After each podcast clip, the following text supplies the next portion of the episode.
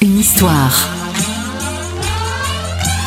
Les secrets et anecdotes de vos tubes préférés. Nous sommes en 1968, les Beatles enregistrent à Abbey Road ce qui sera leur neuvième album, aussi appelé The White Album. Pour inaugurer leur nouveau label Apple, ils publient le single Hey Jude, qui sera numéro 1 dans 11 pays et se vendra à 8 millions d'exemplaires.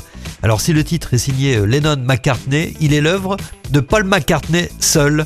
À l'époque, John Lennon vient de divorcer et se met en couple avec Yoko Ono. Alors pour réconforter Julian Lennon, le fils de John Lennon, victime collatérale du divorce de ses parents, Paul McCartney, en grand protecteur, décide de composer Hey Jules, qui très vite deviendra Hey Jude. Petite anecdote euh, concernant Hey Jude, si vous n'entendez pas le batteur Ringo Starr au début de la chanson,